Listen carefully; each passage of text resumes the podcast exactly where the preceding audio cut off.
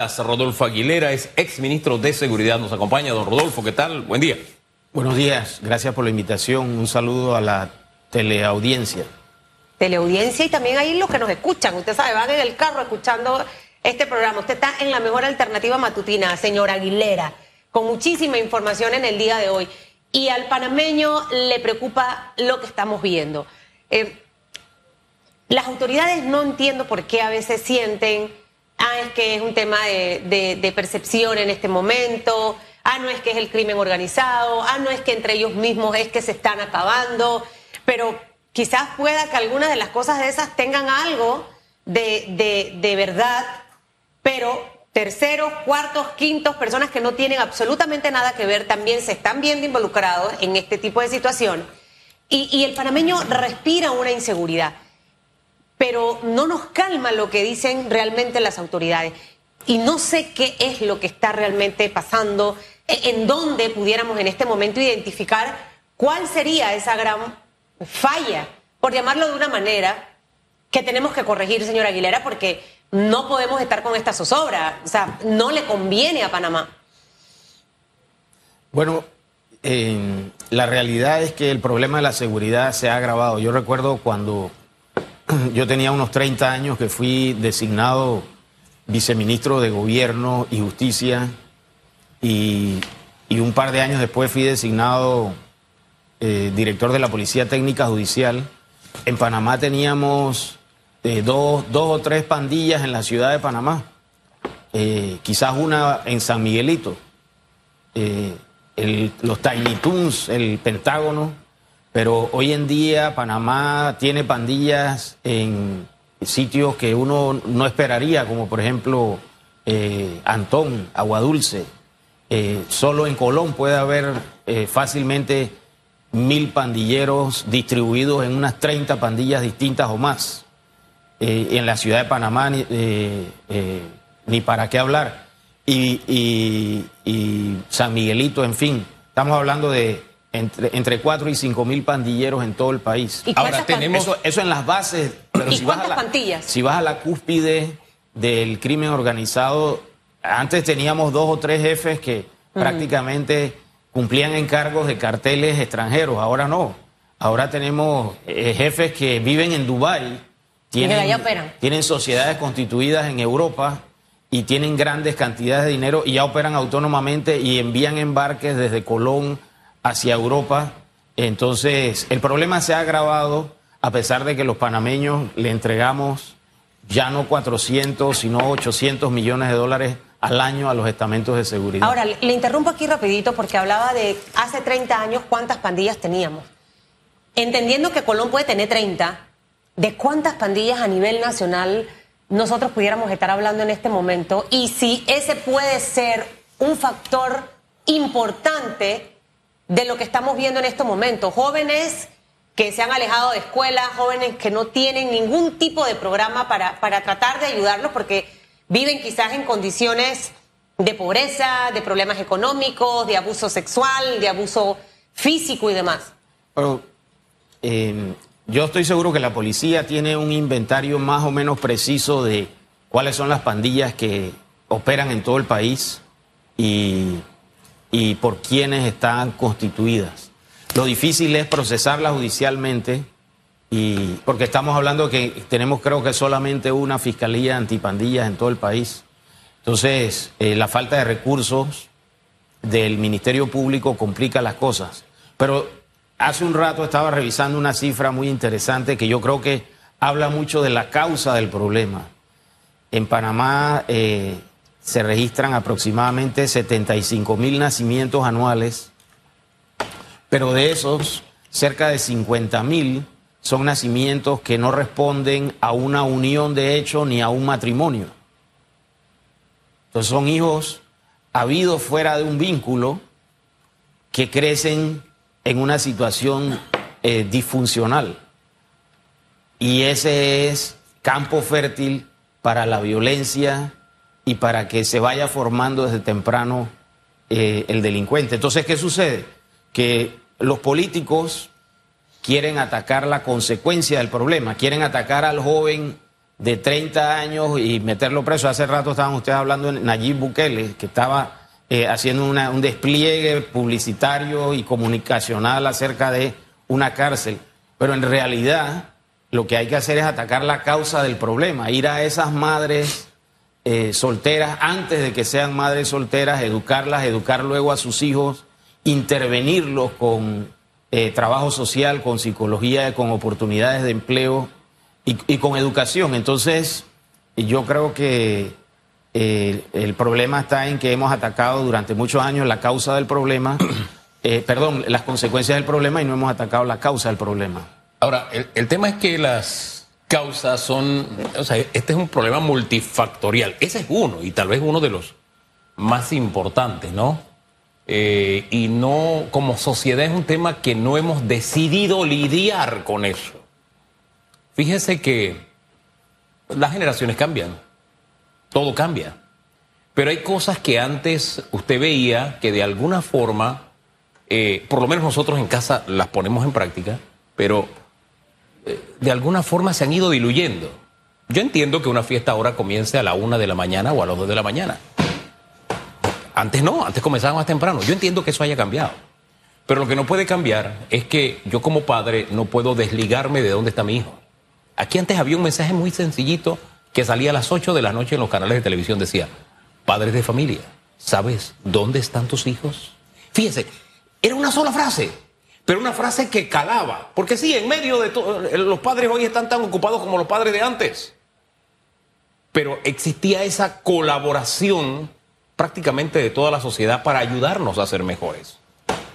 Y siento que como país son algunas cosas que hemos abandonado, el, saber que los buenos somos más. Sí, cometemos errores todos, pero los buenos somos más. Y que tenemos que apoyarnos para salir de este hueco en que nos, encontramos. Porque sí, hablamos de ese tipo de violencia pero usted va a las calles y estamos ante una sociedad violenta. Es decir, cuando usted cambia la luz y usted está de segundo o de tercero en la fila y usted comienza a pitar como un desaforado, esa es una forma de violencia. Cuando usted escribe en las redes recordándole el honor materno a alguien porque usted no tiene la capacidad de elaborar una idea o simplemente se le ocurre un epíteto contra alguien, esa es una forma de violencia. Entonces siento que hemos normalizado muchas violencias y eso nos, esos, esos polvos nos están trayendo estos lodos, pero yo puedo estar equivocado.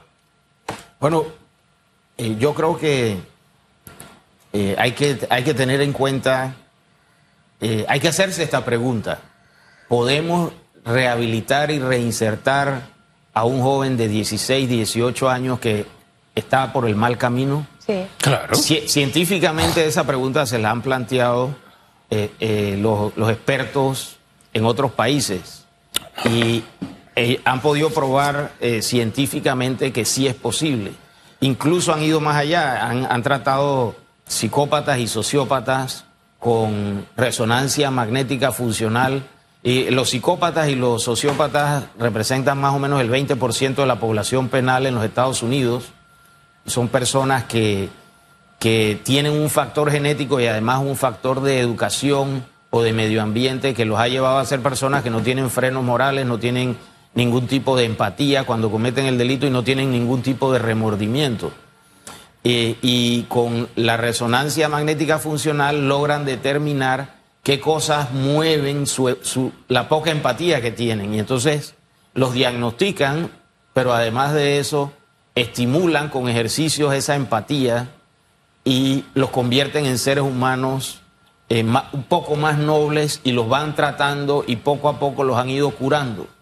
Entonces, si a esos, eh, si a esos psicópatas y sociópatas la ciencia ha logrado moverlos hacia la curación, eh, aunque sea en pasos pequeños, ahora imagínate un joven normal, promedio, que lo que tiene es un problema social, familiar, de falta de educación. Entonces sí es posible. Yo recuerdo que cuando yo estuve en el Ministerio de Seguridad, el, un diario de oposición, pues para no mencionar el diario, no sé si se podrá, un diario de oposición encargó a una periodista investigativa que hiciese un, un examen de esos cuatro mil jóvenes que nosotros incorporamos a un programa de rehabilitación. ¿Ese era Barrio Seguro? Y, correcto, y resocialización. y esta joven periodista de, en su, en su eh, reporte investigativo, que lo pueden ver en mi cuenta de, de Twitter, eh, concluyó que 25% de los jóvenes ya habían sido resocializados exitosamente. Entonces, sí es posible. Claro. A la pregunta de si podemos reformar a un joven, rehabilitarlo, reinsertarlo, eh, sí es posible, es perfectamente posible. Nosotros en dos años eh, eh, lo logramos. Durante nuestra gestión los homicidios se redujeron de 783 homicidios anuales a 397. Esa es una cifra que este gobierno no ha podido, No ha eh, llegado, ni no, no ha podido tocar. lograr. Y este, este mes terminaron con 44. Si tú extrapolas eso a 12 meses, estamos hablando de 550 homicidios. Mensual. Al año. Al año. 44 Ahora. en enero. Ahora, señora Aguilera, 500, más de 500 homicidios al año. Usted ha mencionado varios aspectos y aquí definitivamente que todos jugamos un papel fundamental. Pero en todo tiene que existir un líder, un liderazgo que, lleve lo que decía Hugo, quiero una campaña a las 8 de la noche donde estás tus hijos. En mi época la batía te va a llevar si estás a la nueva afuera. Eh, eh, eh, cositas que al final, de una manera u otra, aquí está Susan Elizabeth Castillo con la manera vieja y arcaica en la que fui educada quizás. Pero tiene que haber un liderazgo y en este momento para mí el liderazgo tiene que salir del gobierno. Yo no sé si hemos descuidado los programas de resocialización o si existen en esta administración porque nunca hemos hablado absolutamente de ese tema aquí. Es más, le digo algo y lo reitero. Yo al señor Pino lo conozco por la tele. Aquí no se ha sentado jamás. A Susan es difícil y va a preguntar. En la vida para eso uno es funcionario público, señor Aguilera. ¿Usted cuántas veces no lo tuvieron que entrevistar periodistas de estos duros que le iban a hacer preguntas, a lo mejor eh, eh, fuertes, otras cuestionando, pero para eso está el funcionario.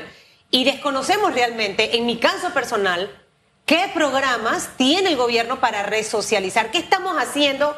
Y, y me aprendí esta cifra de 75 mil nacimientos, 50 mil vienen de hogares que no están completos, o mamá o papá o lo que pasa. ¿Qué estamos haciendo realmente en prevención? Yo no sé si ese puede ser un factor eh, importante de lo que estamos viendo en este, en este momento y que no podemos dejar que esto se agudice cada día más. O sea, tenemos que hacer algo en este momento y poder reaccionar. Y además yo creo que decir, bueno, ese de 16 años que murió era un delincuente, eh, primero es, eh, el, Ministerio de Seguridad no puede dictar una sentencia condenatoria post-mortem, porque eso lo debe hacer el órgano judicial. Y segundo, a las multinacionales cuando van a invertir en Panamá, no les interesa quién murió, simple y sencillamente les interesa el índice de homicidios. En Panamá hubo más de, de 400 homicidios, es más de 10 homicidios, más de 400 homicidios en un año, es, es más de 10 homicidios por cada 100 mil habitantes. La multinacional dice, yo con ese estándar de seguridad no juego. Mis ejecutivos no los voy a mandar a Panamá. Empiezan a mirar a Costa Rica, empiezan a mirar a Uruguay, a ¿Qué es otros lo que está países. pasando? Entonces tú tienes, por ejemplo, que Amazon, Dell y Boeing han montado operaciones recientemente o han expandido operaciones que ya tenían en Costa Rica y que representan 3.000 empleos, empleos que los panameños necesitan. Entonces yo creo que es importante que el gobierno dé un golpe de timón. Yo recuerdo cuando, y, y- y lo digo a propósito de esta eh, reciente exhibición mediática que hizo Nayib Bukele de, estas cárceles gigantescas y que voy a meterlos a todos a la cárcel. Pero, ¿qué está haciendo Nayib Bukele con ese, esa madre eh, soltera? ¿Qué está haciendo con esos niños de 5 o 10 años que tienen un tío que ya es miembro de las Maras Salvatruchas? Y se puede trasladar esa pregunta para nuestro caso. ¿Qué está haciendo el Ministerio de Seguridad con su oficina de, de- de prevención ¿Está haciendo algo? para... Esa, esa pregunta me Pero hago yo. no Es sé si usted como como exministro sabe de algún programa, porque el- yo le dije que no sé yo, de yo ninguno. tengo entendido que pues, extraoficialmente me han dicho que no han querido publicar la cifra del número de delitos denunciados anualmente porque la misma ha pasado de, de 70 mil a más de 90 mil eh, anuales. Entonces, pero eso lo puedo decir extraoficialmente porque el, el sistema integrado de estadística criminal, que forma parte del Ministerio de Seguridad, eh, simple y sencillamente ha entrado en modo opacidad. Tú recuerdas Ahora- cuando yo, yo era un funcionario, yo venía aquí, yo, yo presentaba las cifras y yo defendía mis cifras. Y aquí estoy todavía defendiendo mi gestión, a pesar de que eh, han pasado tantos años y, y a pesar de que mi gestión fue extremadamente criticada, precisamente por los que hoy son funcionarios de- del gobierno PRD. Eh, es que, vamos, voy, voy a retomar un poco lo que dijo Susan, un poco lo que dije yo, porque al final vemos las cosas de manera segmentada, una parte de la realidad nada más, ¿no? Y eso nos lleva a que vemos la realidad distorsionada. Por ejemplo, cuando analizamos lo que está haciendo la policía o el Ministerio de Seguridad, eh, ellos están lidiando con lo que nosotros como sociedad le estamos entregando. Entonces, si el problema es un problema de la sociedad, es cierto que debe haber un liderazgo, pero es un liderazgo en el que debemos todos estar conscientes de que debe ser un esfuerzo de Estado y permanente. ¿Para qué? Para que usted no tenga que venir a decirnos lo que nos está diciendo. No es que en mi administración se hizo tal cosa. Bueno, es que sí, se hizo, pero no hubo continuidad, ni siquiera en su gobierno. Y eso lo hemos hablado en otras ocasiones. Y triste y lamentablemente los funcionarios tienen esa tara. Lo, lo tienen los actuales. Tratan de defender lo que están haciendo en vez de ver, oye, ¿qué más podemos hacer y a quién más sumo para que esto sea una estrategia permanente? Para salirnos de los eslogans. Yo me acuerdo del eslogan que había. Ah, no, nosotros no negociamos con pandilleros. ¿Quién dijo eso? Usted Mirones. tiene que analizar. Mirones. claro, entonces usted tiene que analizar, espérate, ¿cuál es la condición? ¿Por qué es pandillero? No me gusta comparar con Bukele por una razón. Uno mira la grama del vecino y dice, ay, está más verde. Digo, Bukele ha hecho cosas que a mí no me agradan, pero otras cosas que son correctas. Y en materia de seguridad, creo que puede escribir un librito del que todos podemos aprender, no solamente en represión, sino también en prevención, porque en eso también ha trabajado. Pero no quiero hablar de eso, yo quiero hablar de mi problema y de que mis dirigentes tengan la capacidad de, oye, de reunir a todos los sectores y que lleguemos a un acuerdo nacional, porque por este camino vamos mal. La excusa permanente esa de se están matando entre ellos, no es de este gobierno, viene de atrás. Como si eso fuera una gracia, como quien dice, yo lo hago bien, pero ellos lo están haciendo mal. O es que el gobierno anterior lo hizo. ¿Hasta cuándo? Al final es la inseguridad del país que está perju- perjudicando al país, es. la estamos normalizando y lo está pagando el país. No es que lo va a pagar a futuro, lo estamos pagando en este momento. Ese detallito, ese, ese clic es el que yo quisiera ver en mis autoridades, en mis políticos, en vez de que estarse criticando el uno al otro. Vamos a sentarnos. Esto no tiene que venir con plan de gobierno, esto es Estado, esto es permanente.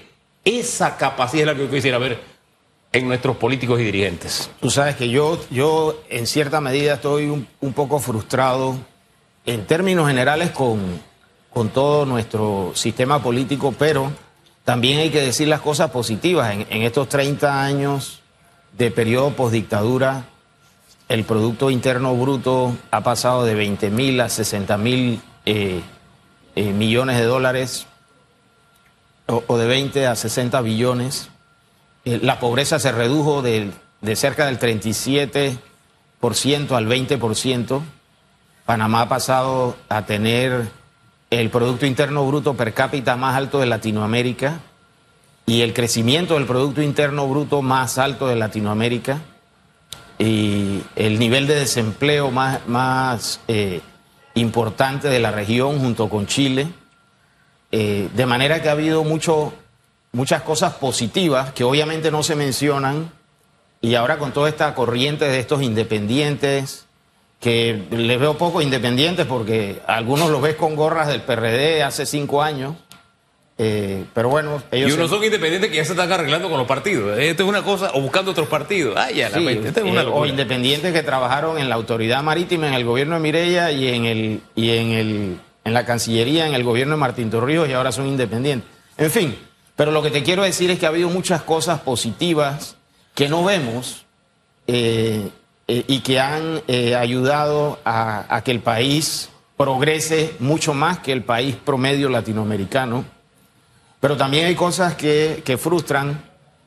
Por ejemplo, a mí me ha tocado ser funcionario público en dos oc- ocasiones y cuando yo estuve en la Policía Técnica Judicial, yo implementé algo muy sencillo. A, mí me tocó estudiar con eh, el profesor Anthony Giddens, que era el promotor de la tercera vía, eh, un nuevo estilo de gobierno, y, y una de las ideas de la tercera vía era incorporar ideas de la economía de mercado en el sector público.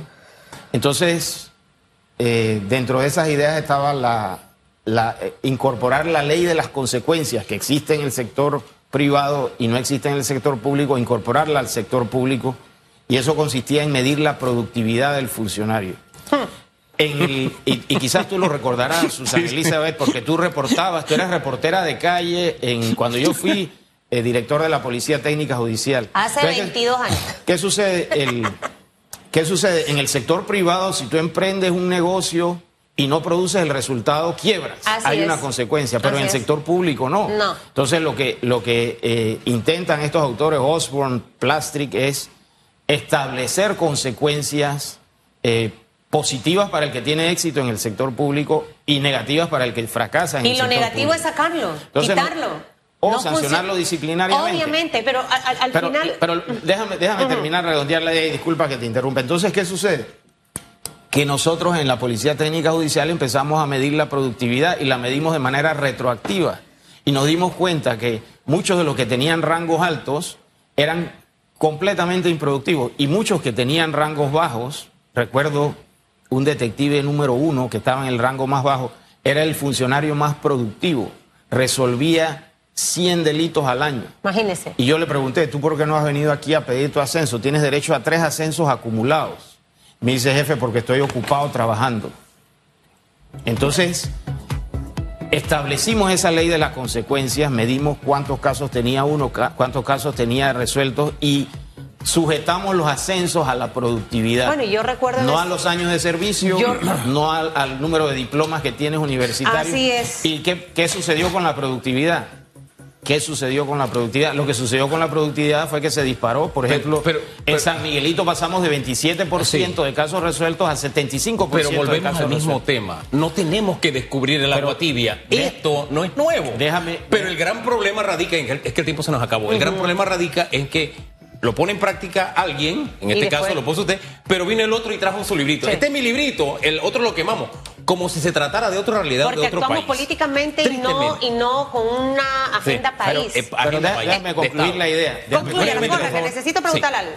Déjame concluir la idea. Entonces, si cuando yo estuve en la PTJ logramos incrementar el número de casos resueltos del 25 al 50%, con un pequeño cambio, sin necesidad de modificar leyes, sin un cambio de política y de estrategia. Cuando yo estuve en el Ministerio de Seguridad y, y- y me me toca hablar eh, sin falsas humildades aquí, eh, los homicidios se redujeron a la mitad. Y yo solamente estuve en la Policía Técnica Judicial dos años y en el, y en el Ministerio de Seguridad ni siquiera estuve dos años. Entonces, me hago esta pregunta. ¿Será que aplicando el librito de lo que, de lo que aconsejan los expertos extranjeros y nacionales en el Ministerio de Educación, en el Ministerio de Salud, en el, en el Ministerio de Obras Públicas, en la Caja del Seguro Social, podremos fácilmente resolver en dos, tres años todos los problemas del país? Lo que falta es voluntad y capacidad y competencia de la gente que dirige las entidades públicas. Esa voluntad viene cuando usted no está amarrado a nadie y tiene la libertad de poder hacer las cosas usted como profesional. Yo le digo a la gente que entra en el gobierno, es tu nombre al final. Me da dolor ver personas brillantes que han entrado al gobierno y por no tener la capacidad de querer ejecutar lo que piensan, siguen el librito, tengo que traer a Hugo porque este caminó, tengo que traer a Susan aunque no sepa nada y ganando salarios ostentosos. Si tuviese que resumir, señora Aguilera, lo que esta mañana hemos hablado en tema de seguridad, yo me enfocaría mucho en el tema prevención como número uno, que realmente no se conoce cuáles son esos programas. Y si no los hay, reactívenlos, eso no lo va a hacer menos. Los va a engrandecer, no importa si tienen que llamar a Aguilera, si tienen que llamar a antiguos directores, pero sentémonos a trabajar en un plan de seguridad porque solo los ejemplos de grandes empresas que se han ido fuera del territorio nacional nos está indicando que algo realmente está pasando, que no nos están viendo de una manera atractiva. No pensemos que la gente no tiene oportunidad de, de cambiar. Sí la tiene. Hay un video viral, que no sé si lo han visto en TikTok, en Instagram, de una jueza que entrevista a un detenido que iba a recibir una condena.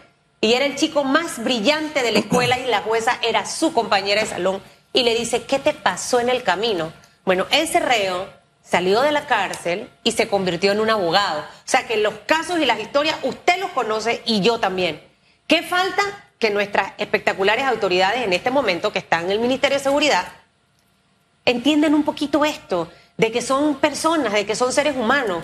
Y segundo, yo no sé si presupuesto, herramienta que usted lo mencionó por encima, el tema de la justicia, agregaría como tercer punto, y lo cuarto, lo que acaba de aportar del tema de la eficiencia y la eficacia del funcionario público. Esas cuatro cositas. No sé si hay otra cosa más.